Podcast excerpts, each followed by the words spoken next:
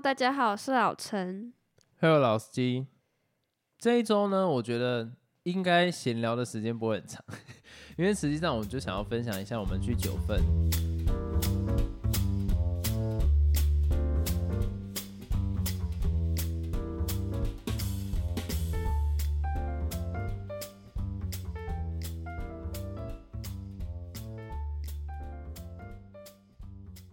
算是刚好在人没有那么多的时候去，而且趁着天气还不错的时候，就那一天刚好是个大晴天。对你如果说这一两周有在台湾的话，就知道我们多希望看到晴天的出现。然后九份本身就是一个要看到晴天有一点困难，其实不会困难啦，可是它时间不久，因为它那一边的话天气变化很快，可能你现在看到是晴天，过了半个小时，忽然就开始起雾，然后就下雨了。嗯，一直来我对他的印象都是天气雾蒙蒙的、啊，然后阴雨绵绵的那种感觉，所以我很难得可以看到九份的另外一面，在那一天。对，而且那一天其实算是一个蛮特殊的时间段了，就是我刚好离开目前这一份工作，然后我就想说去散散心，然后就到九份这个样子。然后在九份的时候，其实我们一开始是没有规划行程的，就刚好我那一天就意乱前一情迷，天啊，前一天突然就说，哎、那不然明天我们一起去九份好了，毕竟那个什么什么券啊，啊、国旅券，就是快截止了嘛，所以就 来去一下，顺便放松一下，转换一下心情，这样。对，然后刚好就是九份有一间民宿是我一直很想要去住的，就是它的整个 vibe 很好啊，然后你可以直接看到海啊，就房间也很棒，全。山全海的景，对，但是因为我们没有先预定，所以依照好，我就直接讲它的那个名称，然后我也很推荐大家去。这间是我完全觉得是零负评，就是漫山一旅，在九份真的是可以去住。虽然它平平日的价格就不便宜了，假日很贵，可是假如说你在比较淡季，像现在的平日去的话，我就觉得很值得，因为，你可以直接看到山跟海，用不同的价格体验到一样的环境，就就会觉得很值得，CP 值极高啊！对，但是我觉得就算是你用原价去住也很值得。哎，那个 view，那个 view 真的是太美了。而且其实那个环境真的是蛮舒服的，它是该有的都有了我。不知道为什么我很想讲说有一种 那山那海的感觉那，是什么？我不知道，但我觉得还蛮大，就是你可以直接看到山跟海，那个画面加上那个太阳这样打进来，你会觉得干好爽哦，很想有这样子的度假屋。就通常民宿会让我觉得只是一个休息的地方，但是那进边到那一边是有一种特别放松的感觉。对，它会有一点圣地的感觉，就是我来到一个朝圣的地方的感觉。会不会是因为它的那个摆饰什么的，像是我刚才不是有说它该有的都有，比如说在那个很大的那个窗边旁边，它就有放一个小桌子，然后还有那种有点像是懒人沙发、小沙发的那种感觉，可以让你就是坐在那个沙发上面，然后眺望那个景色。再来就是，它除了就是你可以在房间里面看到漂亮的风景之外，你也可以去到室外，它有个小小的阳台，你也可以跟着你的另外一半或是你的朋友，在不管是早上的时候，或是晚上的时候，两个人坐在外面吹风，然后喝着啤酒，看那个夜景也很漂亮。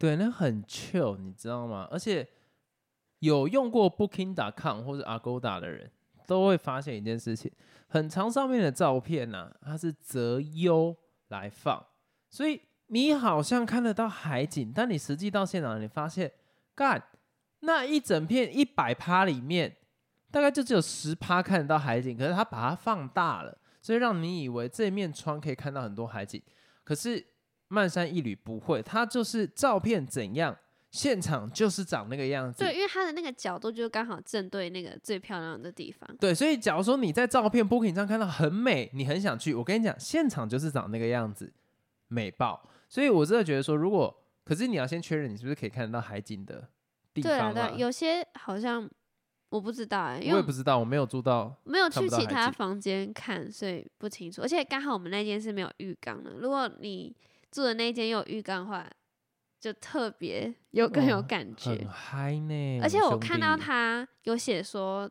嗯、他们那浴缸是可以直接面对海景的，所以你就可以边泡澡，然后边看那些景色，而且不会有人看到你，因为它的那个位置很高。对，这真的是我觉得啦，如果在那边求婚都会很恰当的地方，所以真的是有想要去的人可以赶快去订了，就你直接看 Booking 或好 Agoda 像都可以。好像真的很难订哦。我们那时候去是，其实是它全部都是订满的，然后刚好有人退房，我们才有位置可以住。你不觉得很扯吗？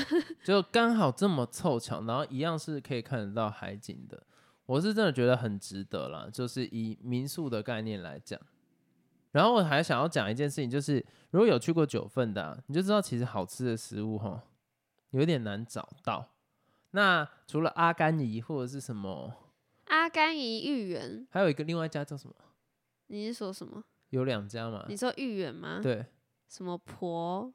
我不知道，因为我每次去都是吃阿甘姨呀、阿阿甘姨的，嗯，有时候去觉得很普，但这一次去觉得很好吃，会不会是因为平日的关系？我也不知道，但这次很好吃啦。我之前每次去九份的时候，不知道什么都觉得哦好普通哦，我我不会为了想要吃这个然后来九份欸，就以前吃的时候感觉就算他现在是这个，我觉得上一次吃很好吃，我也不会为了他来九份。好好有些人会啊，但是啦，这一次？吃你就会觉得说奇怪，好像味道不太一样，芋圆特别有带劲儿，特别 Q，然后就是好吃，我讲不出来，也不会太甜什么的。没有啦，因为这次是我跟你跟你一起去啊，你想说因为人不一样是吗？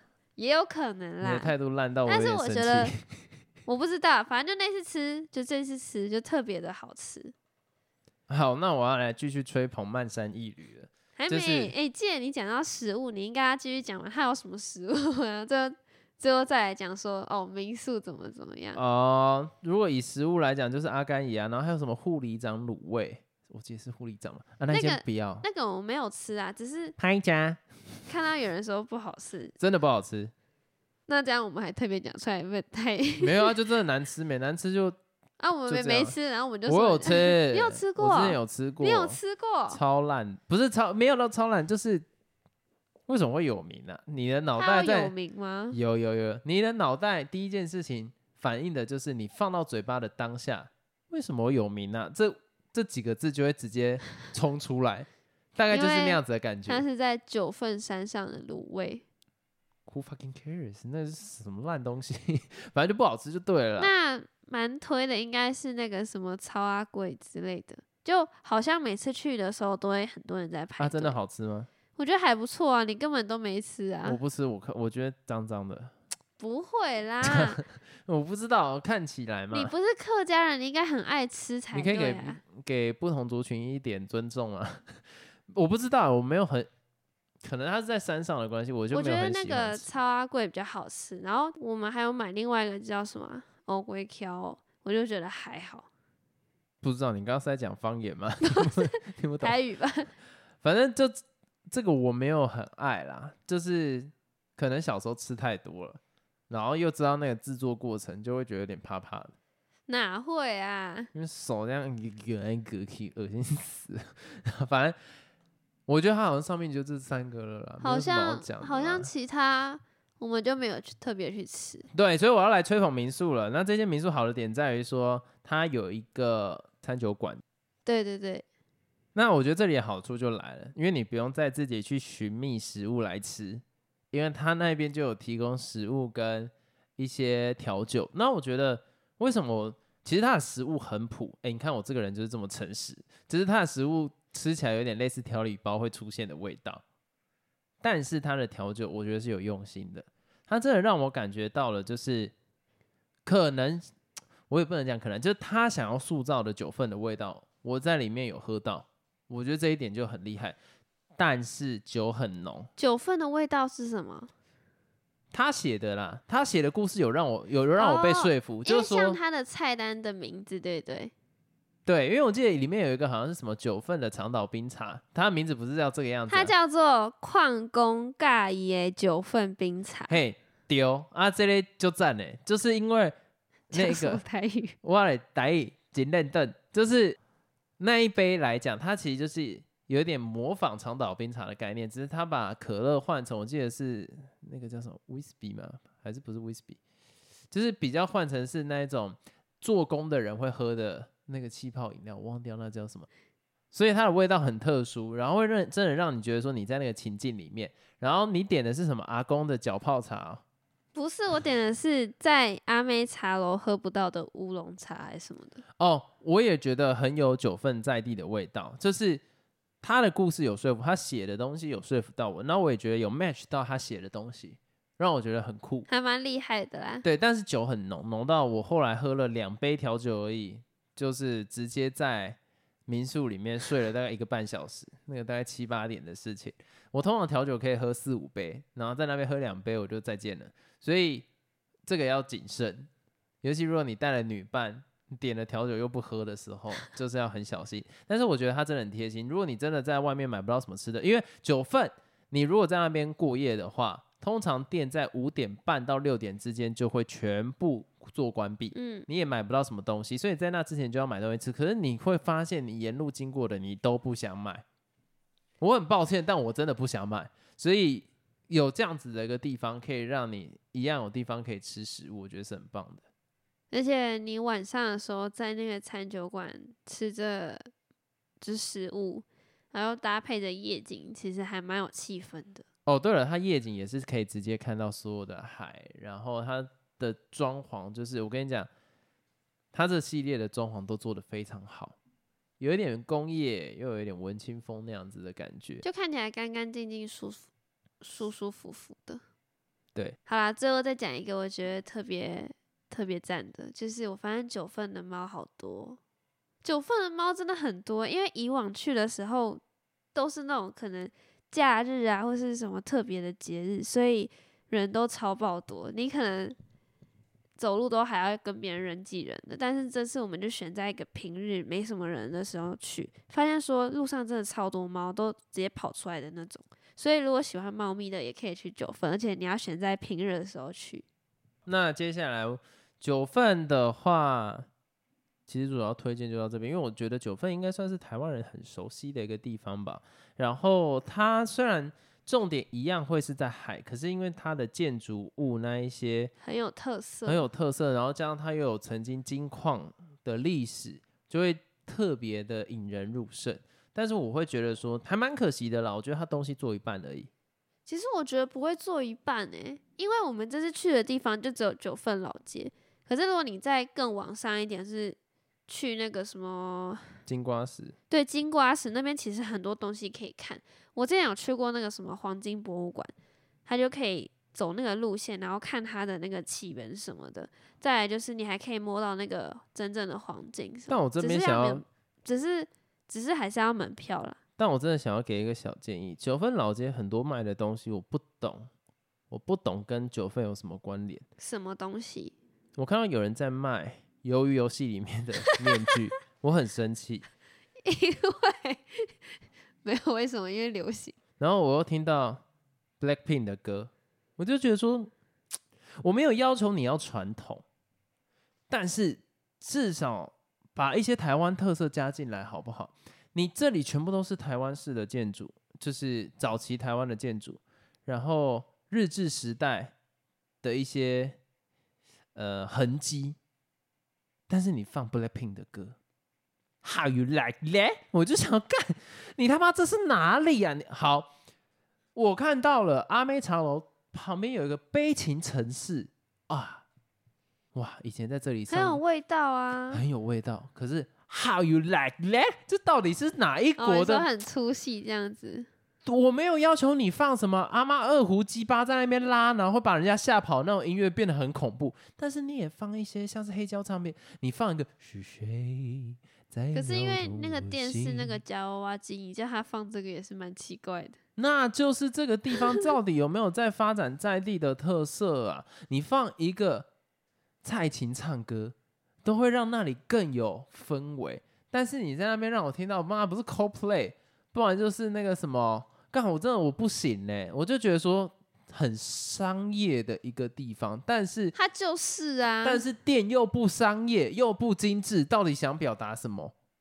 没有啦，他就是为了赚钱啊，所以所以他有什么就用什么。比如说，因为有人说他很像宫崎骏的那个什么，真影少女，对，所以他就有做出那个特色嘛。那他卖的那些产品都跟那有关啊，什么无无脸男之类的，还有就是那个什么你刚刚讲的悲情城市，因为之前我在那里拍过电影，所以他也有放那些元素，我就觉得还行啦，可以接受。我跟你讲，你们就是标准放太低，但我也知道它的原因是什么。因为其实，在九份当地的那些房子都不是他们的，他们都是跟在地的呃一个地主去做承租的，所以实际上为什么要结合在地特色？他没有办法长久做经营，因为可能他经营这一两年租金就涨，或者是人家都不租他了，那他怎么会愿意在这个地方生根，好好再把它做得更有特色一点？他一定是把他想要赚到的钱赚够，他就赶快离开了。所以这个地方没有办法做一个长久特色的延续，然后文化上也没有办法创新，因为我今天在这里可能只能赚一年到两年的钱，你要我在这里配合什么在地创新，你讲晒了，所以就会有类似这样子的状况。它需要一个很强力的人来带动这整个商圈变成是有在地特色化的地方。但太困难了，因为你土地又不是你自己的。我问你，今天假如说你是一个租客，然后你现在租了台北的一间房间，你会想要把它装潢的多好吗？不会，不会，你一定都弄软装潢，然后到时候走了可以拆一拆带走的东西。所以在九分就是类似这样子的情境，所以你当然会听到 How you like that？因为他反而想要做的事情不是带给观光客文化，他想要带的东西是让你觉得亲切。因为九份的 TA 是谁？有一些可能外国的日本啊、韩国，或者那台湾自己早就已经不在乎这种狗屎了。你看嘉义那个什么高跟鞋教堂，丑的跟猪一样，就是呃，对，就是丑的跟猪一样，就是你你想要吸收的就是这些，那他一定是以最短的时间能拿到最大的利益为主。所以我觉得其实也不能怪他们了，但我就只是会觉得很可惜，你那一路上古色古香，再加上哇这么棒的 view，可是中间的店家。卖那什么鸡巴，我就觉得我这个受不了。但是其实我这一趟过去，我也觉得蛮难过的啦。就是沿路在走的时候，其实可以看到很多店家撑不下去，就是一堆猪，大概十间里面会有一家是挂着猪，对。然后平日实际上人数也并不多，很少。包括现在疫情其实有一点算是趋缓的状况底下，也没有到很多。老板的摊子啊，他可能卖什么丸子好了啊。一大锅这么大锅，他可能就放个几粒而已。对他不敢备太多，因为他知道他有可能卖不出去。嗯，对，所以我觉得其实是我们啦，容易站在一个道德制高点，尤其我来讲这些。但如果我是在地的那个老板，我会做出跟他一模一样的选择，因为没办法，我我一年我就没有办法再继续租。你要我做文化生，跟你讲 g 呢，所以这件事情我觉得就是。其实你知道，真的就是政府在地商家跟地主之间三方的权衡啦。但我目前觉得真的是失败。这样子平日这样看下来，真的蛮难过的哎。很难过啊，他还是得开店，可是人真的太少了，少的可悲，真的很少。而且沿路，你知道，同一个老板娘已经跟我们问三次要不要喝饮料了，我真的不行哎。对，我们就这样来回来回走，然后我就想说，天啊，好辛苦哦。就是像你讲的，就一直问我们这样。对啊，然后你看连锁饮料店甚至直接不开，因为他开了说不定还赔本，因为光是那些什么店的钱啊或什么的，所以搞不好开价才够。反正我觉得真的是两难啦，但是真的觉得好可惜。如果九份真的可以弄得像是《身影少女》里面那个样子，就你把一些在地特色做出来嘛，就真的是困难啦。而且我讲老实话，真的跟在地文化做结合的没几个哎，真的，一排过去没几个店家哎。而且到底为什么会有芋圆？其实际上我我之前好像有去查过，为什么芋圆是为什么？那我忘了。但是我记得也是很扯，就好像没什么关联，硬要的。为什么会有鱼丸？对不对？芋圆呐，鱼丸也有啊。你那天我们去的时候，你还说为什么这里会卖 鱼丸？对，然后离海那么远，这里到底在卖高山茶，要卖什么鸡巴的啦？跟这有什么关联？哎，说不定有，然后是我们在那边乱讲。那如果是有的话，他要让我知道为什么有啊？那他就是传递文化失败啊！就跟我跟你讲我在看电影的概念一样没？你就说，呃，你要先懂什么，你才可以。没有，你就没让我感受到没？奇怪，我去欧洲就可以感受到他们在最基本的那菜市场的概念是怎样。我跟你讲，真的不是我在那边国外的月亮比较圆，是真的九份。哎，我真的去，你真的有去过就知道了啦。大家拜托去一下。反而觉得我觉得恒春做的比较好，恒春真的很 chill，很有当地的特色哦，而且商业化的感觉也没到这么重。恒春真的好棒哦，我觉得哦，恒春真的是。很赞，台南也是，台南跟恒春，我觉得是政府在做事吗？没有，那是一个当地的，我觉得是当地的精神啦。我觉得真的是有做出来，但可能北部吧。好，这个诶，在南北哦，爽了干，反正就是类似这个样子。好，然后我觉得我们来聊最后一个话题，就是有关于森林之王，又是森林之王，这么爱聊森林之王，因为毕竟老陈说他觉得。桃山是不是？不要乱讲话，跟节目有套招啊？没有。为什么李杰明跟九九同时我是说 这一集，呃，不是这一集，这一季好啊，跟前几季我觉得有差啦。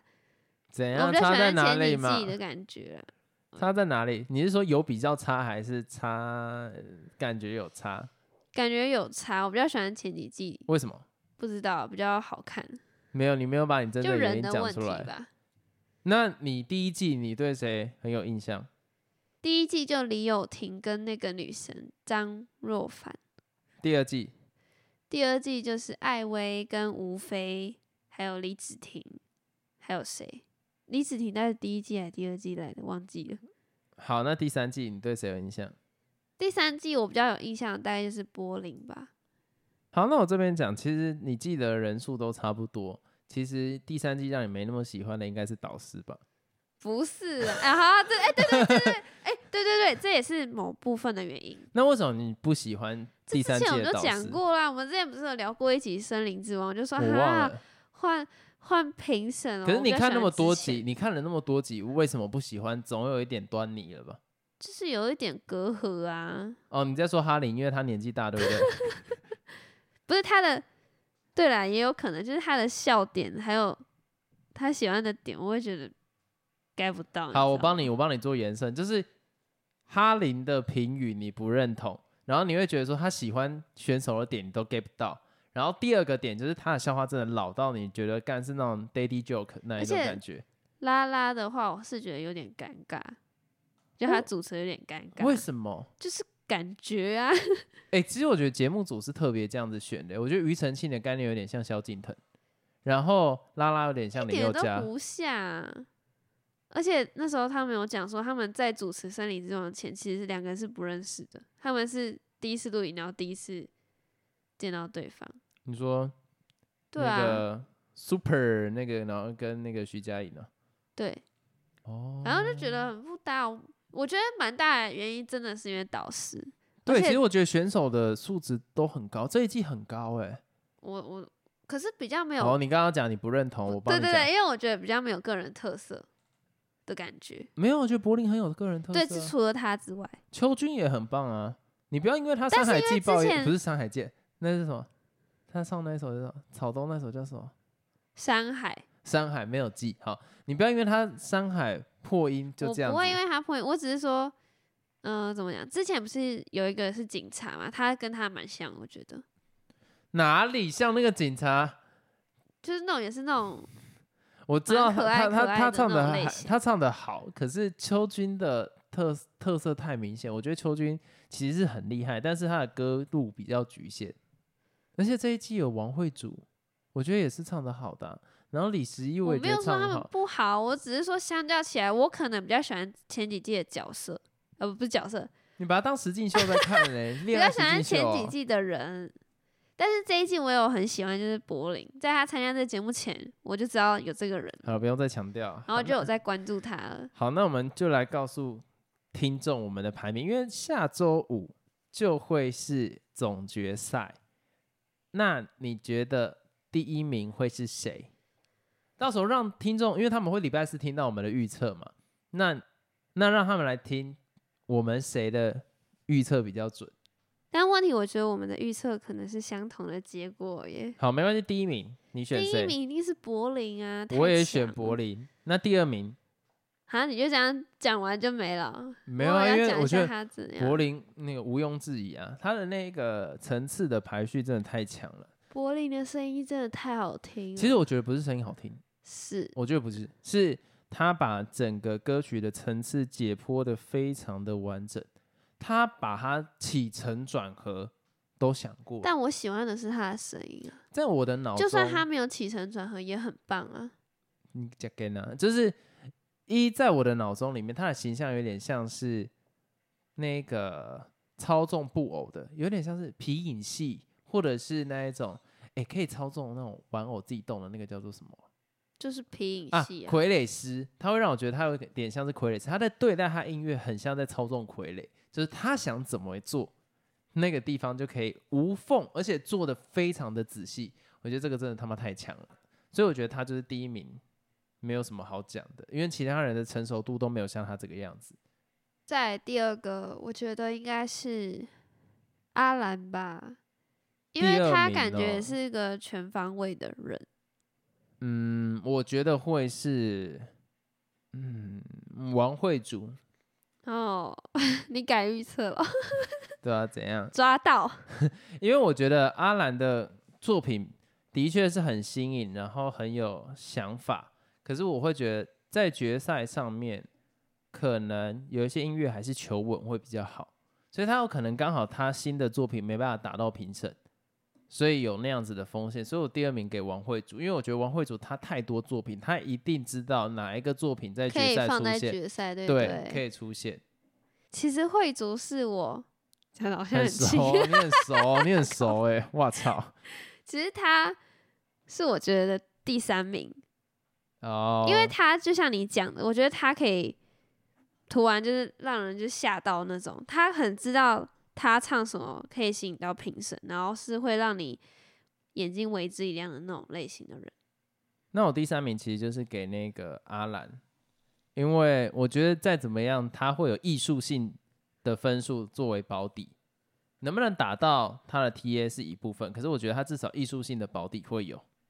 那我问你第四名，第四名是我选邱君，我也选邱君啊，因为他就是一个像你讲的很有爆发力的选手，所以他可能也会做出一些让评审吓到的事情之类的。